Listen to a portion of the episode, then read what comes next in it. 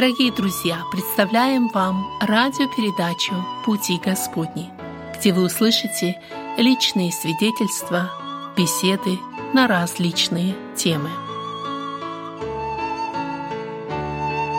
Сегодня вы услышите продолжение беседы пастора Франц Гергардовича Тисин и Андрея Павловича Чумакина.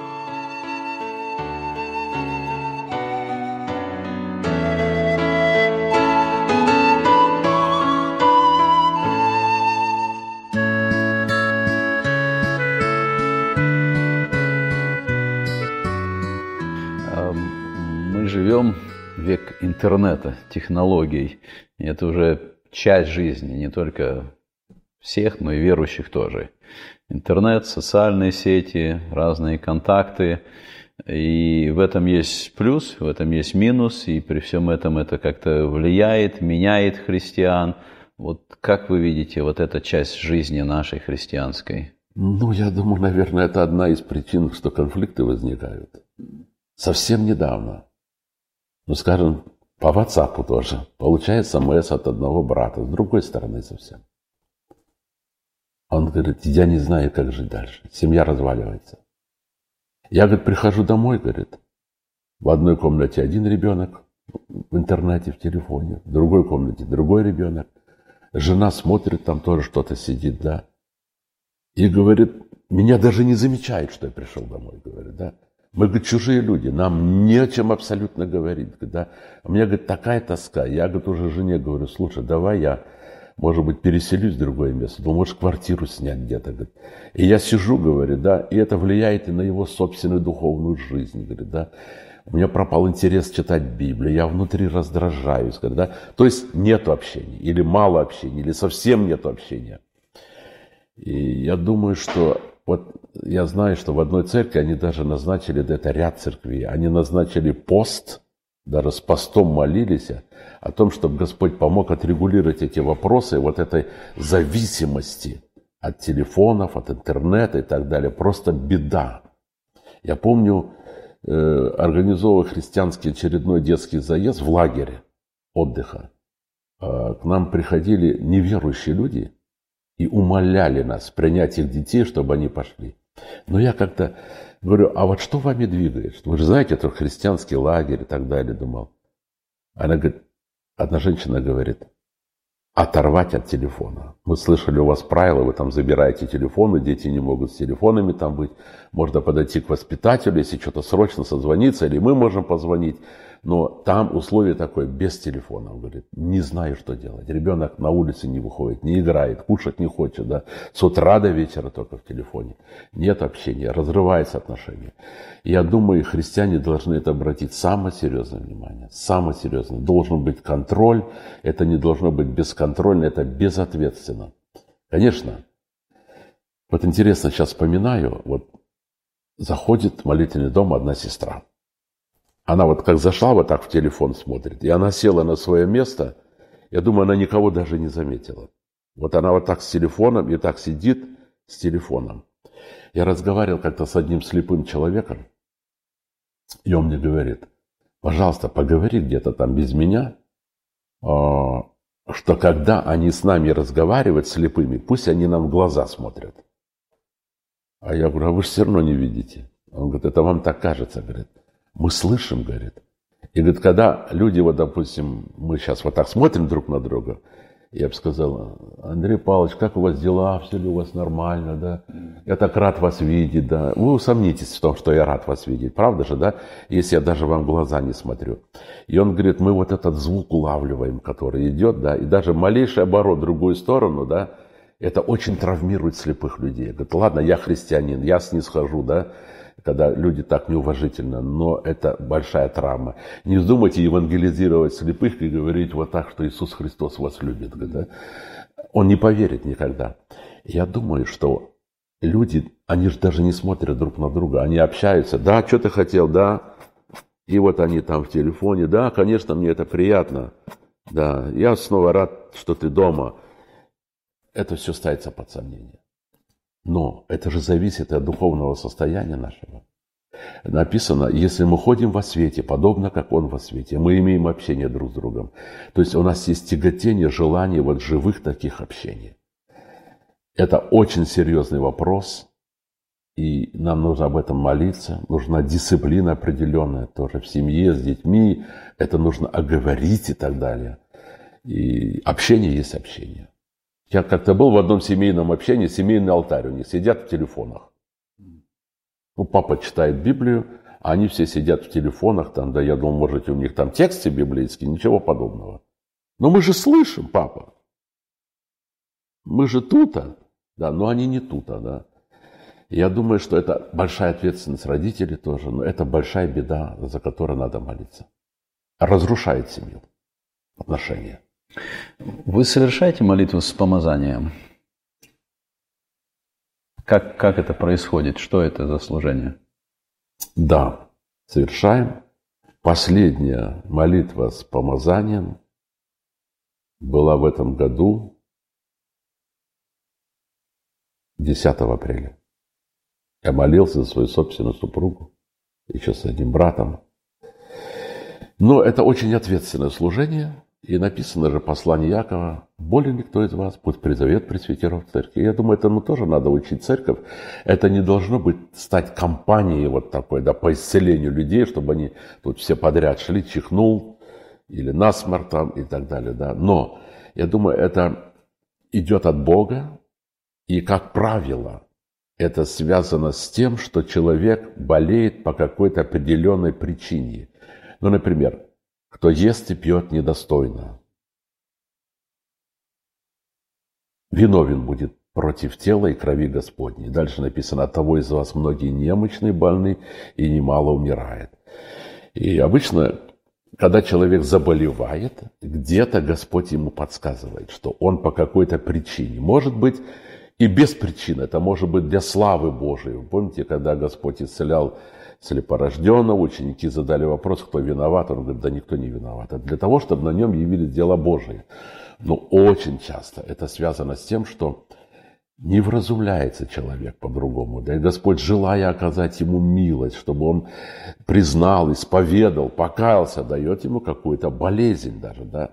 И тогда мы, нас приглашают, допустим, и мы начинаем беседовать. Мы берем елей, используем обычно оливковое масло – мы понимаем, что сила-то не в самом оливковом масле, да. Хотя, ну, если говорить о процедуре, как мы это делаем, ну, помолились, начинаем беседовать сначала. И мы не пытаемся говорить людям сразу, ты подумай хорошо, ты виноват и так далее. Да нет, говорим, разные могут быть причины, я говорю, но. И когда я дохожу до этой возможной причины, есть какой-то грех вина, который нужно принести в свет и покаяться, я говорю, вам не надо сейчас сидеть и думать, что бы могло быть, что бы могло быть, что бы могло быть. Если оно есть, оно на поверхности. И вы знаете это. Вы знаете. Возьмите это мужество, исповедуйте это, скажите, это между нами будет. Попросите прощения у Господа. И таких ряд моментов было из моей практики, когда люди каялись, просили прощения. Как правило, мы делаем это вдвоем написано, более никто из вас пусть пригласят пресвитеров церкви, да, и один это не делает, это обычно два должно быть служителя. И я бы еще сказал, что важно и состояние молящего человека. Молитва веры исцелит болящего. Да, э, в первую очередь молитва вера болящего человека. Как-то одна сестра ко мне подошла и говорит, я хочу испытать вашу веру. Я говорю, ну каким образом?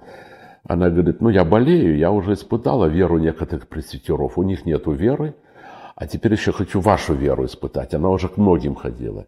Я говорю, ну ты начни с того, что ты свою веру испытай. Нужна в первую очередь молитва веры болящего человека. Молящего тоже. И мы тоже обычно так учим и сами стараемся, когда мы, мы это делаем в посте обычно тоже, проверяем свое сердце. Потому что мы хотим быть сосудами чистыми, пригодными Ему, владыки на доброе дело. Это тоже очень важный момент. Но всегда мы говорим, да будет воля Твоя. Мы учим и сами стараемся, чтобы это не было в командном духе таком, Господи, Ты должен, Ты сказал, поэтому будь добр. чтобы наша репутация не пострадала тут, да. Это неверный подход, да. Мы смирение хотим это делать. И мы говорим всегда больному, мы не исцелители. Исцеляет Господь. Мы делаем то, что написано. Вы нас пригласили, так мы это видим. И когда беседа состоялась, обычно немножко елея поливаем на руку, просим, чтобы Господь осветил этот елей тоже. И потом из моей практики, хотя написано, пусть помолятся над ним, помазав елеем, да, но вроде бы сначала надо помолиться, потом помазав. Но мне видится, что это просто оборот такой там. Э, помазавший, это как, мне кажется, правильно, она должна предварять саму молитву, да, помазание, да. Мы и молимся сразу, и потом, когда помолились за елей, мы мажем лобную часть, вот, и обычно я это сопровождаю словами «Я помазываю тебя елеем во имя Отца и Сына и Святого Духа». И потом, если больной, царя в каком он состоянии болезни, он преклоняет колени, он молится сначала, а потом уже служители. Если он лежит на кровати, мы становимся на колени вокруг кровати, там молится больной, а потом возлагаем руки и совершаем молитву. Говорим, обязательно да будет воля твоя. Были моменты, когда Господь исцелял? Были. И просто удивительные такие, чудесные были моменты. Я помню сейчас, э, как-то одна сестра, у нее язва желудка была, очень страдала она. И у нее такая вера была, она за нами ходила, за братьями, да. И какие-то даже смущения были. Я помню, совсем еще молоденький был. Может, это даже была первая молитва Сергея Помазания. Сейчас не уверен, но мне так думается. И когда она молилась, а, она кое-что поделилась тоже. И потом она пошла, врачи говорят, слушай, это неправильный снимок, наверное, был. У тебя ничего нету. Вообще ничего нету. Такие моменты были, да, неоднократные. Но я заметил, что истинное исцеление никогда не происходит, если не происходит исцеление души. Это всегда вместе идет параллельно. Потому что в любом случае идет духовное обновление. И Господь, если достигает этой цели, что Он послал болезнь по этой причине, и тогда Он дает исцеление. Ну, как написано, не будь как конь, как лошак несмысленный, которого челюстью нужно обуздывать уделами. Да? А когда человек идет по упорству своего нераскаянного сердца, да, и когда всадник хочет лошадь укротить необъезженную, да, и удила вкладывать, и впасть до крови раздирают. А Господь говорит, я не хочу этого делать. Зачем? Не будь как животное. Мы беседуем на эту тему. Как вы относитесь э, к изгнанию бесов? Ну, это очень сложный вопрос. Я так думаю, да. Я знаю, что многие служители не берутся за это. Ну, некоторые говорят так. И даже за исцеление. Как мы сейчас говорили, говорят, у меня нет дара исцеления. Я говорю, ну не написано, что если кто-то болен, позовите тех, у кого есть дар исцеления. Прозовите пресвитеров церкви. И я думаю, точно так это неправильно думать, что вот есть дар изгнания бесов допустим, да, надо найти человека. Иногда люди ездят там, я помню, во времена Советского Союза в Таллин ездили, там движение какое-то появилось, но это было явно лжеучение, я там как-то даже присутствовал, просто мы рядышком были, и мы как раз с нашим пресвитером Виби Андреем Рончем мы там были, и мы просто зашли посмотреть, что там происходит, да. Но это особая история. Я хотел сказать так. Нужно быть очень аккуратным чтобы поставить диагноз какой-то человека.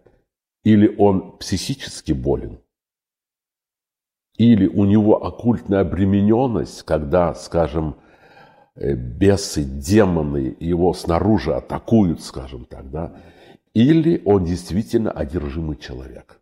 Нужно быть очень аккуратным. Я слышал в одном общении, там, молодежном, руководитель молодежи в конце общения говорит, братья и сестры, давайте помолимся у нас сегодня на собрании, говорит, три одержимых человека. Ну и молодежь вся насторожилась. Он говорит, двое одержимы духом чихания и один одержим духом кашляния. Ну, кто-то там чихнул на собрании, он сделал диагноз, это дух чихания нечистый. А кто-то кашлял, вот дух кашляния, да.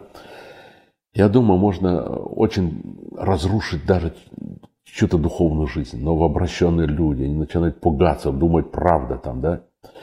Вот в послании к Ефсянам есть интересное место о новой жизни возрожденного человека. Например, кто крал, пред не кради.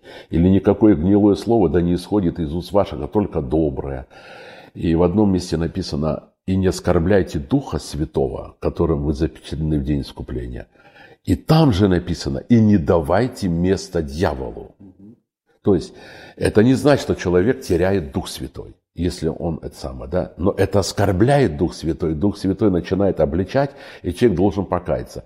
И соединить теперь это понятие, что там и дьявол действует в сердце человека теперь, это, это невозможно, потому что дьявол это, это побежденный враг, и я убежден, по этому тексту и по ряду других мест, что возрожденный человек не может быть одержим не может быть одержим, да, это только невозрожденный человек, сердце которого нет Духа Святого, да, потому что э, касается, касающийся вас, касается зеницу ока моего написано, да, и тот, который в нас, больше того, который в мире. Ну, много есть таких мест в Священном Писании.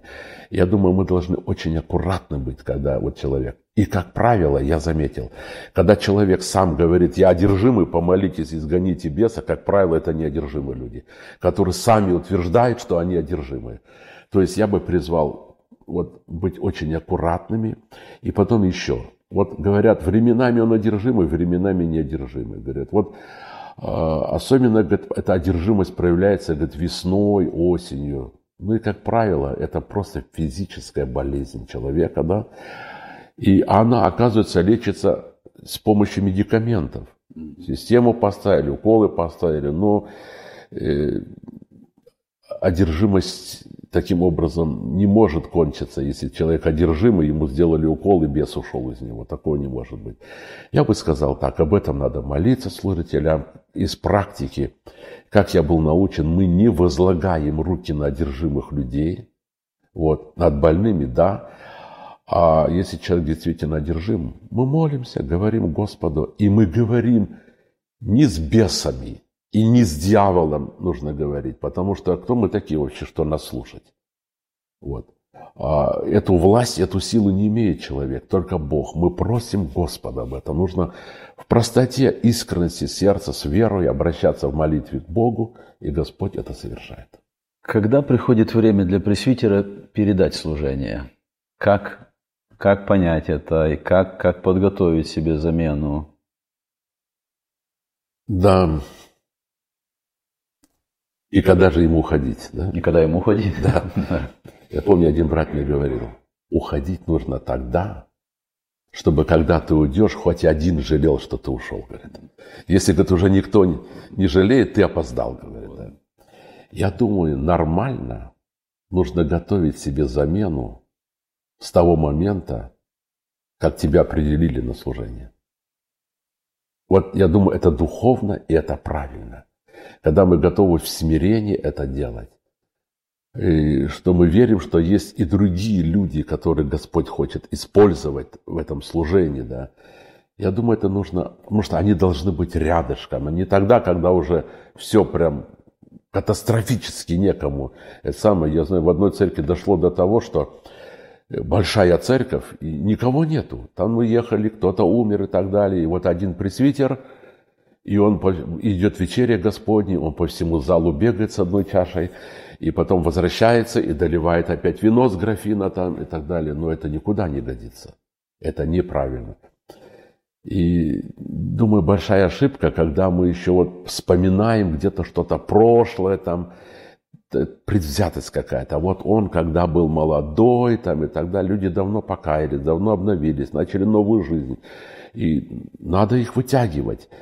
И это какие-то личные отношения, может быть, пресвитера церкви, когда он даже тормозит по каким-то критериям. Или он видит особо способных людей тоже, да, и так болезненно реагирует, это очень страшно. Чтобы как бы не продвинуть этого человека, и он болезненно реагирует, когда даже говорят, ну вот брат так хорошо проповедовал, ну так Господь нас утешил, ободрил, да, и он его меньше в график теперь ставит, этого хорошего брата, да. Это очень недуховно, конечно, да. Но подготовка должна идти параллельно, потому что нельзя вот уже умер теперь пресвитер, да, теперь вот срочно вот этого избрали, у него ни опыта, ничего, нужно сразу, чтобы... Я думаю, правильно, что когда несколько пресвитеров, вот если смотреть места Священного Писания, Павел говорит, возвращался он там где-то в миссионерском путешествии и по местам ставил пресвитеров, написано, да. Я думаю, это нормально, когда вот такой, в хорошем смысле команде, да, есть ряд пресвитеров, и мне видится так, что ну, минимум, скажем так, на 100 членов нужен один пресвитер и два диакона. И лучше еще больше, допустим, да. И если это большая церковь, конечно, там должно быть ряд диаконов. Некоторые только учатся, они будут учиться, но их надо брать с собой на такие молитвы исцеления, на посещение, учить нужно, да. И пресвитера тоже. Это же беда, когда пресвитер стал ответственным пресвитером, и он никогда не видел, как молятся селе помазанием, или он, у него комплекс даже посетить на дому кого-то, когда муж неверующий, она верующая, а что я буду говорить, а как там быть, он теряется и так далее. Это большая беда. То есть мы готовим их параллельно. иногда потом Бог показывает, мы видим особые дарования, особая посвященность, и тогда он уже и так. И когда пресвитер понимает этот момент, что мне нужно передать.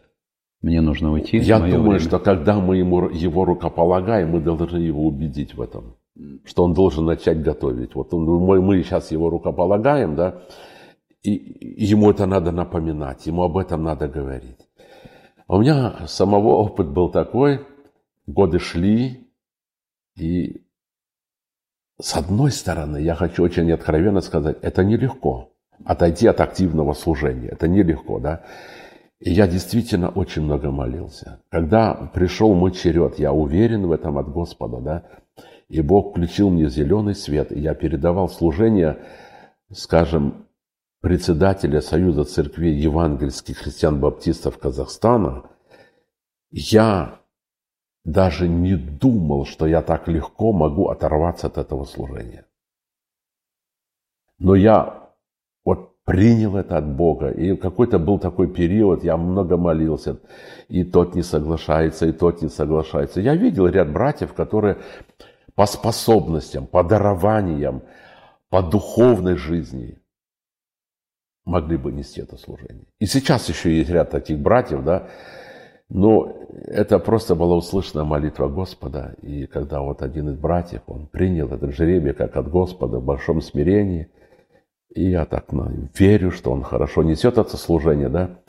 И Бог дал мне такой глубокий мир, да. Я так спокойно, я так был благодарен за это Господу, да, что не было такого, ну, может, надо было бы еще немножко, может быть, я рановато уступил это место. Такого действительно не было. Я очень за это благодарен Господу. По местной церкви примерно так же происходило. Хотя я, ну, у нас просто рядом были. И я старался так, может, не всегда так это получалось, да, было бы правильно спросить тех братьев, с которыми я рядом служил, да, но я хотел быть равным среди равных. Вот, хотя да, я думаю, это не совсем правильно, когда есть коллектив, и один месяц один ответственный, другой месяц другой ответственный. Получается, все безответственные тогда. Иногда люди даже не знают. С этим начал вести разговор, беседу, а теперь тот ответственный, опять по-новому все, да. Но должен быть начальствующий пресвитер. И Писание тоже об этом говорит, да. Но, чтобы строить правильные отношения, не господствовать, подавать пример – в том же совете среди тех же пресвитеров, допустим, да, Павел, апостол, в одном месте говорит, мы могли явиться с важностью, как апостолы Христова, да. И он говорит, у меня даже есть дерзновение, Филимон, он говорит, приказывать тебе. Ну, в принципе, это не было бы страшно. И, и даже как-то Тимофею Павел говорит, что увещевай, запрещай. То есть есть эта власть, это право пресвитерское. Но это опять же можно с каким тоном сделать, с какими словами это сделать, да? Тут нужна большая мудрость, и мы должны считаться с братьями. И вот когда все это есть, и мы идем рядышком, тогда нетрудно кого-то, это будет безболезненно. Мы в хороших дружеских отношениях, мы братья, я даже буду радоваться, когда созрел рядом стоящий брат, и я с радостью Недавно в одной церкви в Казахстане произошла ротация. Был ответственный пресвитер, у него был заместитель. Брат тоже пресвитер, и он вырос с воскресной школы. Он с воскресной школы вот так, он его, можно сказать, готовил, да.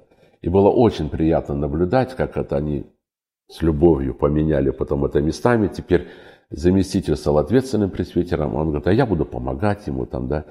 И с большим уважением. Ну, просто приятно было наблюдать.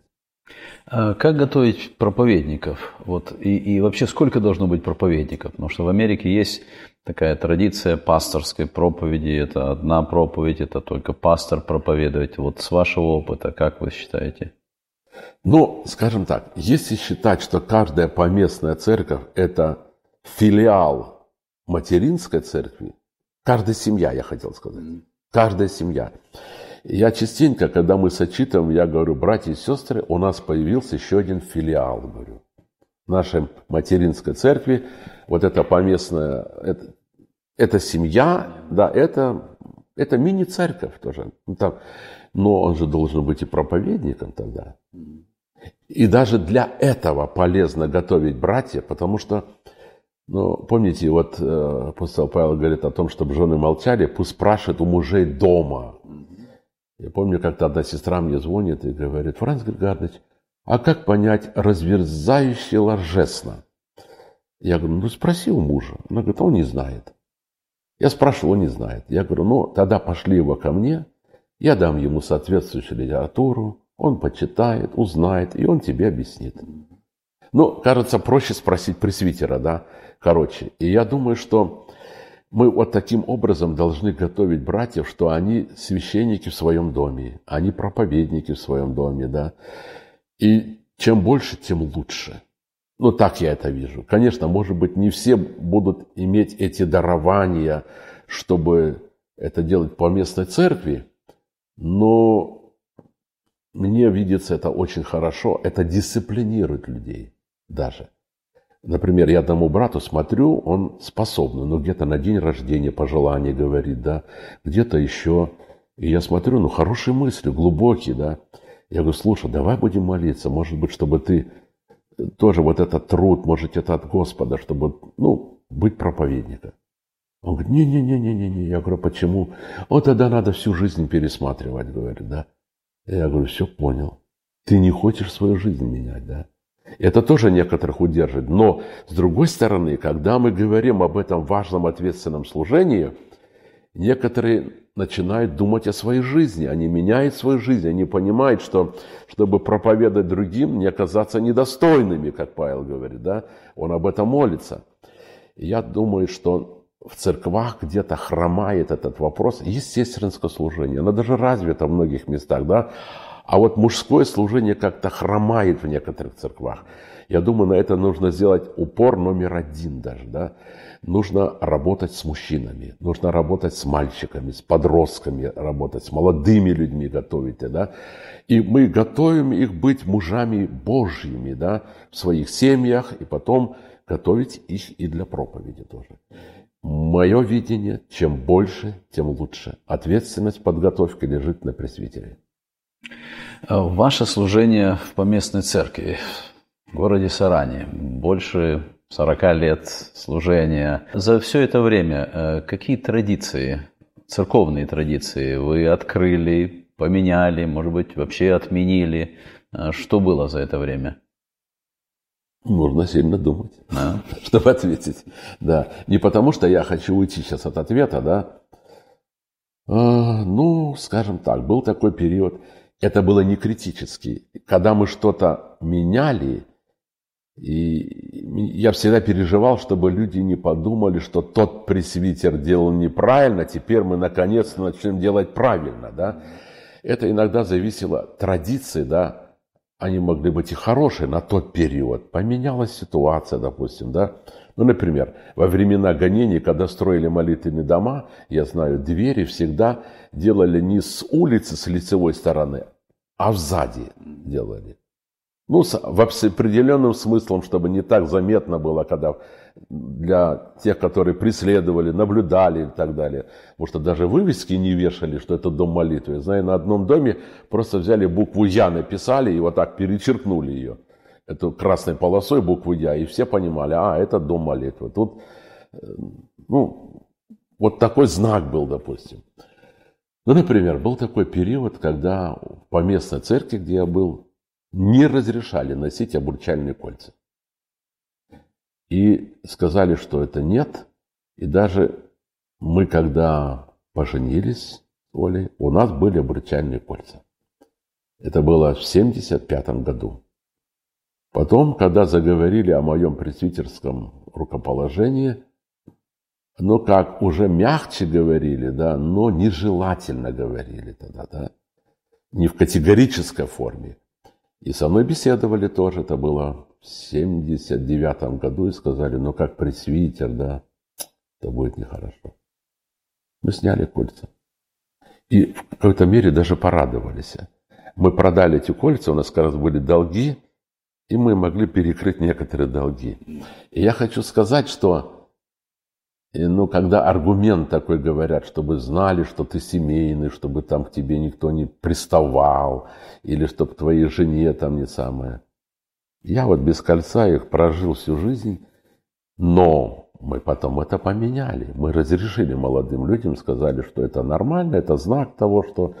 И, ну, нас это не смущало. Мы разрешили это, да, делать. Или, например, был такой период, когда обязательно нужно было, что вот это был, вот это был как чуть ли не мужской зал, а это женский зал был, допустим. Они должны были сидеть раздельно люди, да.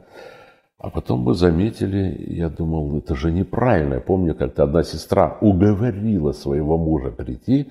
Он не хотел, не хотел. И когда все-таки он пришел на служение, наши дежурные, которые за этим наблюдают, его прям чуть ли не схватили. Давай в эту сторону тащат его, да а ее туда. Еще нашелся один такой очень ревностный дежурный, он еще взял как-то вот так, хотел сестре помочь пройти, и он так ее под талию взял и говорит, вы сюда, сестра.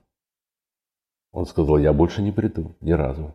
Я, говорит, понял, тебе нравится, что тебя тут под талию вот так ведут туда, а меня сразу в сторону увели. Говорит, это что за, за порядки такие, да? А потом мы посмотрели, многодетная семья, мама сидит с детьми, тут грудной ребенок, тут этот плачет, тут еще что-то. А папа сидит в мужском ряду, у него и сборник, тут и Библия, все. Мы говорим, зачем? Ну пусть семья сидит вместе. Мы сказали, мы поменяли эту традицию. Ну вот такие, может быть, не слишком заметные, но это так потихоньку, такие традиции мы отменяли и вводили новые, скажем, традиции. Это тоже традиция, может быть, да. Но в любом случае, э, если речь идет о традициях, то не надо говорить, что это был грех, и теперь мы это перечеркиваем, они неправильно вели. Я думаю, тут нужно очень аккуратно, мудро, разумно, потому что есть люди, которые в этом жили, считали, что это правильно, теперь мы все сломали, тут и что это такое, куда церковь теперь пойдет, каким путем пойдет. Да. Это надо все очень деликатно объяснять. Вот за время вашего служения как э, председатель Союза было много встреч э, с руководителями города, области, страны. Э, вот каково ваше отношение к политике, к жизни общества, как, как христианин, как пресвитер? Что бы вы сказали? Я думаю, что служитель церкви, например, не должен идти в депутаты. Я помню, у нас один мэр города – Аким у нас называется, предложил мне быть у него заместителем. Он стал ходить на собрание, ему понравилось, я говорю, Франц Гергардович, мне нужен такой человек, давайте вы будете у меня заместителем, я это организую все. Я говорю, слушайте, почему такое понижение? Я говорю, ну что я говорю? Я представитель Царя Небесного, я говорю. Да я представляю Царство Небесное здесь на земле, а вы хотите мне тут, ну, так, ну, он поулыбался, поулыбался, говорит, ну да, я понимаю, это несовместимо. Он сам это понимает. Меня как-то э, где-то даже смущает, когда а, наши братья иногда думают, что это нормально, они тут чуть ли не дело Божие будут защищать там где-то в депутатах. Я думаю, это неправильно. Христос сказал, если бы царство мое было от мира сего, у него есть кому защитить его было бы, да? А мы должны представлять Царство Небесное вот на этой земле. И я думаю, что мы должны, как верующие люди, быть вне политики, потому что э, ну, как один брат сказал, это иродова закваска, говорит. Ну, политика – это иродовая закваска. И много мы не знаем того, да. И жизнь такая короткая. И это не наше дело. Да, мы должны кому честь, честь, кому оброк, оброк. Это все на месте, да. Мы должны почитать власти, да. Но я старался быть всегда как можно подальше от этого. И даже когда приглашали на разные там встречи, круглые столы и так далее, по возможности я не присутствовал. Ну, иногда приходилось в силу обстоятельств, да, нас приглашали, когда вот реформа власти в Казахстане, помню, депутаты там, сенат, парламент, все это новое. Они действительно не знали, кто есть кто. И они нас приглашали, допустим, даже на 15 минут нам выделяли, помню, пригласили. Но вот сейчас мы хотим узнать, кто такие евангельские христиане-баптисты. Вот у нас тут председатель, там, смотрю, все депутаты сидят. А мы тогда приготовили для всех пакетик с литературой, там, думаю, ну, вдруг возьмут. Там их было 66, по-моему, человек. Вот 15 минут. Я очень переживал, думал, ну как это теперь представить все, молился потом. Ну вот ваше время я вышел. Я говорю, знаете что? Чтобы лучше нас понять, вы бы, конечно, должны были быть с нами, быть на наше богослужение. Это очень сложно. Если вы разрешите, я хотел бы сегодня сделать так. Я возьму семь с половиной минут на то, чтобы провести богослужение. Ну, чтобы понятно было, что мы там говорим, чему мы там учим. Вот, например, вы поместная церковь, в которой я являюсь служителем церкви. И вот сейчас я сказал мини-евангелиционную проповедь. Правда, потом некоторые подходили, депутаты говорят, ну ты даешь, говорит. Ну, как бы они не ожидали такой реакции, но это было положительно. Положительно. И потом, ну, мы представляли, даже потом нас повели, помню, в столовую, и сказали, мы хотим посмотреть, где вот, что, мы хотим, чтобы вы увидели, где депутаты работают, мы хотим вас покормить. А в это же время были представители всех деноминаций тоже. Они тоже должны были присутствовать и слушать там, ну как бы. И помню, нас посадили за один стол там всех. И все заходят, еще не кушают, и там и представители ислама, и православной, и католической церкви, ну все-все-все. Я говорю, а как вы собираетесь кушать? Мы же еще не помолились, надо же за пищу-то молиться надо. И помню, один говорит, а может мы тихо каждый про себя так незаметно помолимся? Я говорю, нет, это не серьезно. Я говорю, если вы не против, давайте я это сделаю. А как вы сделаете? Я говорю, ну вы не против? Они, ну сидим тут, длинно, да, не против. Я помню, я встал, и я говорю, уважаемые депутаты, мы верующие люди. В Библии написано, всякая пища освящается Словом Божьим и молитвой. Спасибо вам за гостеприимство, но нам надо помолиться, попросить благословения. Ну, слышь, они выкрикивают, ну, давайте, давайте. Я говорю, нет, так тоже нельзя. Во-первых, нужна тишина. Я хотел попросить тогда, чтобы вы все встали, потому что мы с Богом сейчас говорить будем. И они все встали, я помолился за их работу, за их, ну. И я думаю, это тоже было добрым свидетельством. Но вот такие контакты были, такие контакты были. Я думаю, это тоже надо не избегать, где можем. Мы свидетельствуем на разных уровнях, приходилось и на разных уровнях говорить. Ну, а просто какие-то круглые столы там и так далее. Но тем более идти во власть я не советую никому.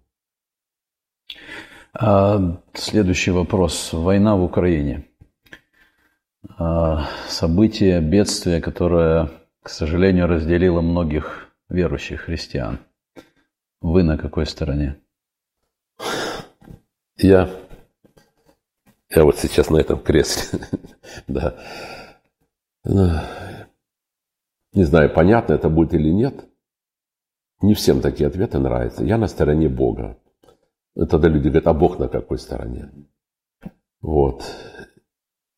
Мне, мне очень-очень больно наблюдать, когда христиане делятся по национальному признаку.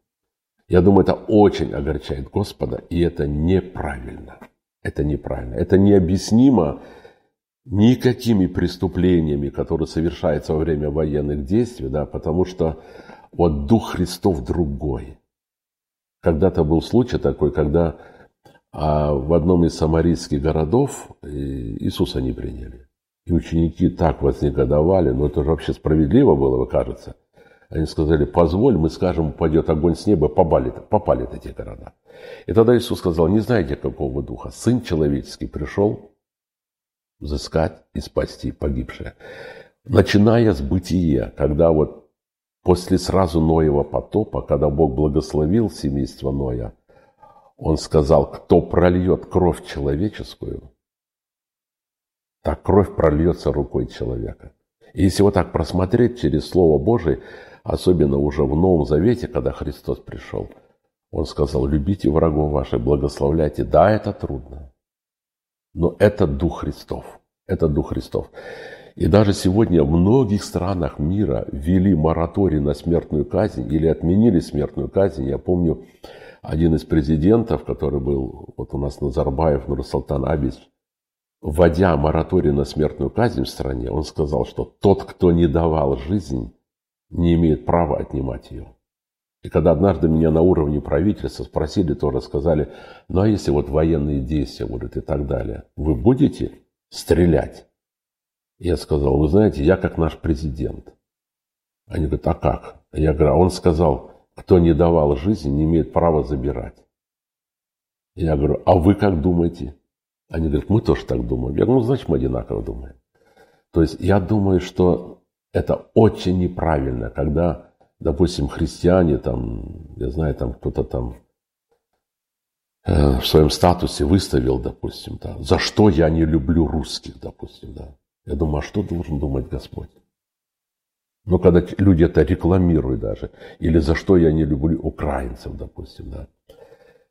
Слава Богу, что это единицы. Но мы должны учить и наставлять людей о том, что мы не имеем права забирать жизнь людей.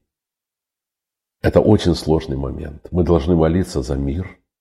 Мы переживаем за эту войну, которая на, на Украине идет, да. И будучи еще в Казахстане, мы собирали неоднократно и материальные пожертвования через руководство Украинского Союза. Мы передавали им эти средства, ну, чтобы помочь церквам, там, людям, нуждающимся.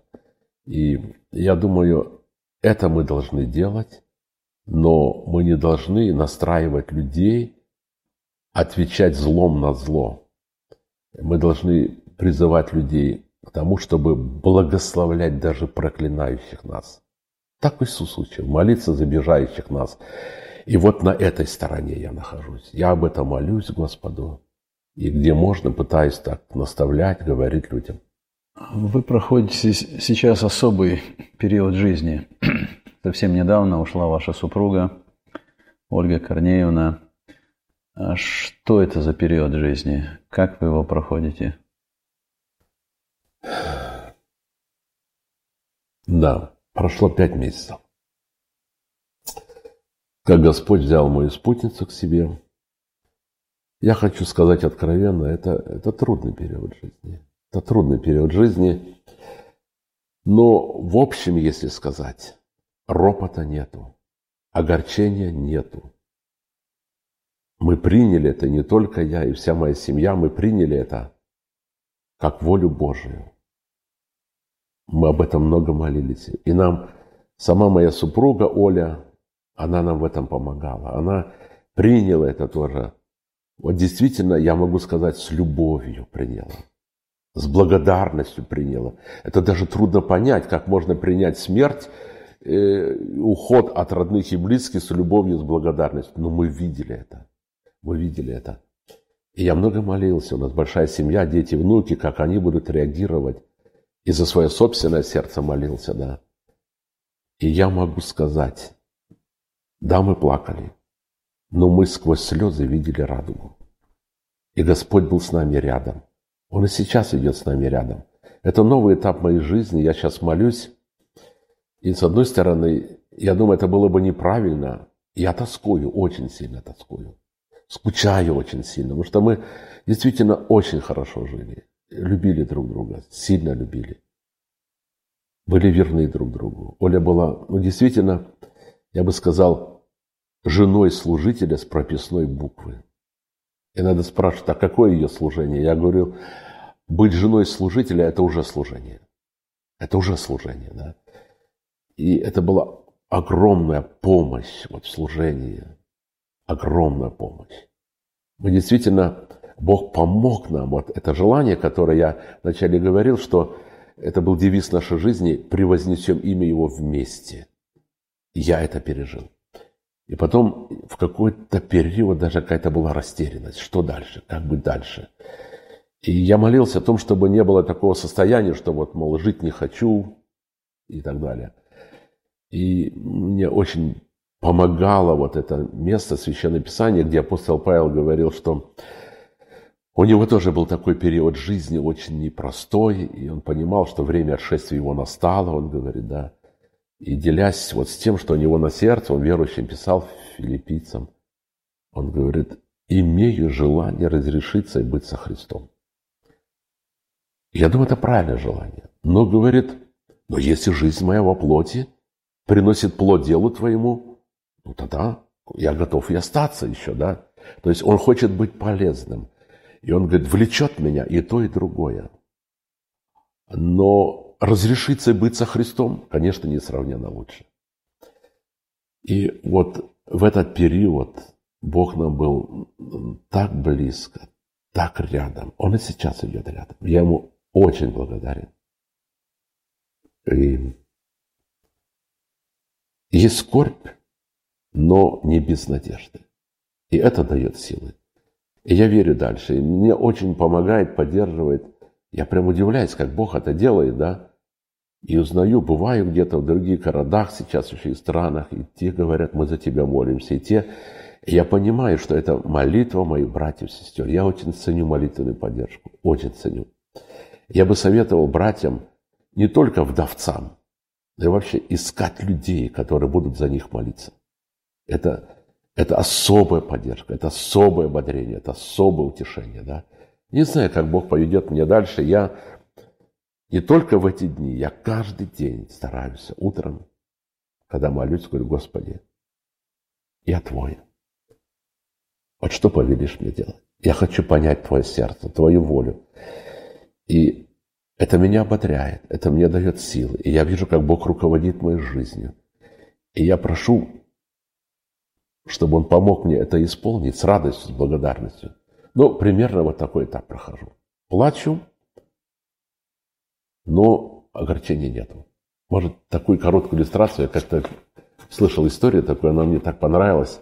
Тоже один брат, старец, вдовец, к нему внук пришел в гости. Он там задержался, родители спрашивают, где ты так долго был, что ты там делал у дедушки? Он говорит, ну я там утешал дедушку. Утешал дедушку, а что ты ему говорил? Он говорит, а ничего не говорил. А как ты его утешал? А я просто сидел у него на коленках и помогал ему плакать, говорит. И вот я очень благодарен Богу, что дети мои, внуки, они тоже, мы очень близки стали. Я бы сказал, у нас в семье даже обновление духовное произошло. Особое такое обновление, да.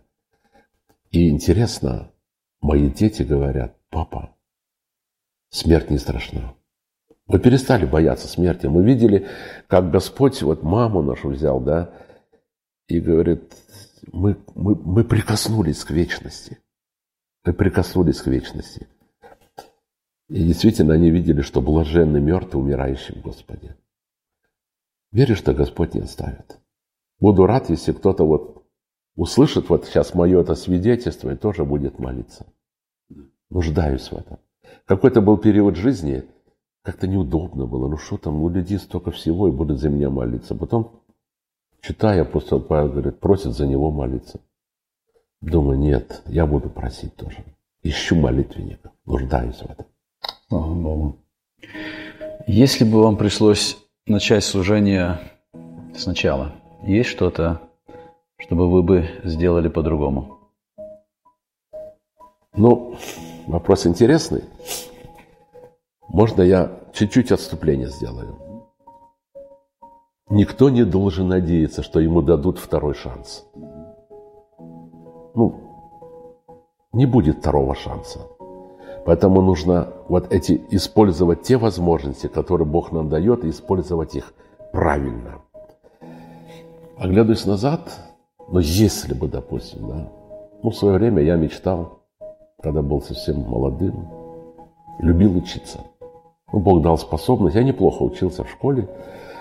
И там мы там, ездили всякие там конкурсы на лучшего чтеца, допустим, дали на математические конкурсы разные. И там, в общем, мое сердце тянулось, я так думал быть или врачом, хотел быть, или архитектором. Ну, будучи верующим, я покаялся, когда сдавал последний экзамен по математике в школе. И мне на личном деле написали «Баптист красным», как путевка в жизнь. Но я не смог учиться, я выучился на подземного электрослесаря. Работал на шахте. Я не смог быть ни врачом, ни учителем.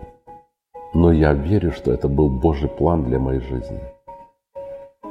И я так счастлив, что я мог с 16 лет покаяться. 17 лет, даже было 15 с половиной, я покаялся, и в 16 с половиной я принял крещение где-то. И потом уже нас водили в служение. И я помню, я это оценивал как особую честь, как особая привилегия, да. И я очень счастлив, что Он допустил меня до служения, Господь. Чтобы я поменял, я бы хотел бы быть более усердным. Знаете, мне даже трудно сказать, что вот, вот там же, где были немощи, Он мне простил, Господь. И вот и даже я сейчас ничего не могу такое вспомнить. Вот откровенно, да нету такого, чтобы я мучился где-то там. И я старался искренне, вот пред Господом говорю, если где-то что-то не так, Он простил, и Он как будто вот как я приводил пример про Давида. Ну, там проступочек какой-то был, да, но это муж по сердцу Божию. Это милость была Божия.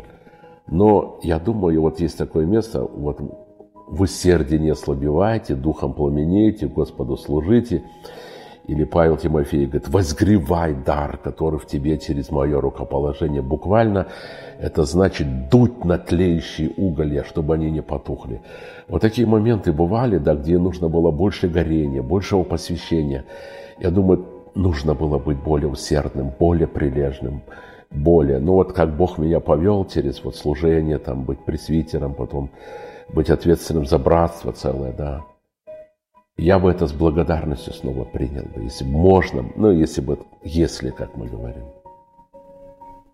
Слава Богу. Какие три урока вы бы из вашего опыта передали молодым служителям сегодня? Может быть, такие просто три Очень коротко. основных. Очень коротко скажу. Сердце служителя должно быть похоже на сердце учителя, Господа. Иисус сказал так. «Придите ко мне и научитесь от меня».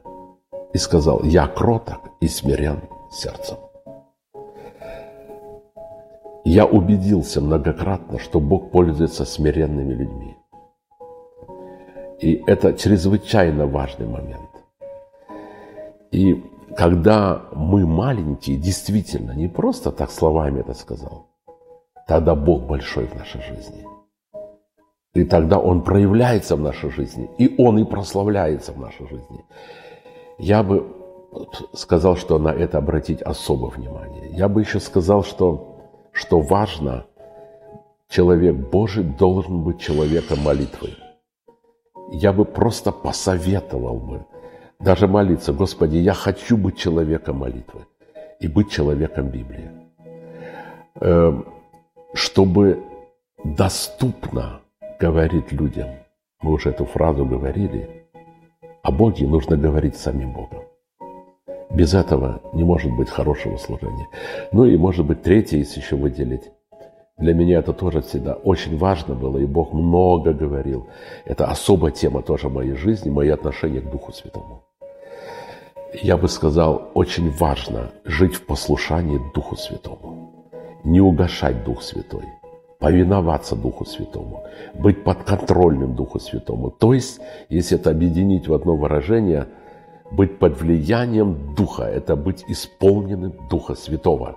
Речь идет не о том, чтобы иметь Дух Святой, а речь идет о том, чтобы Он меня, нас имел в своем полновластном управлении.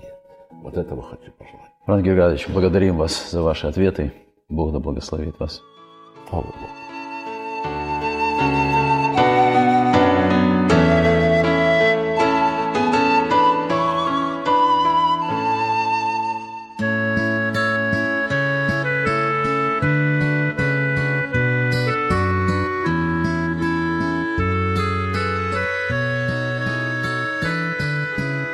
Эту беседу вы найдете на сайте salvationbaptistchurch.com.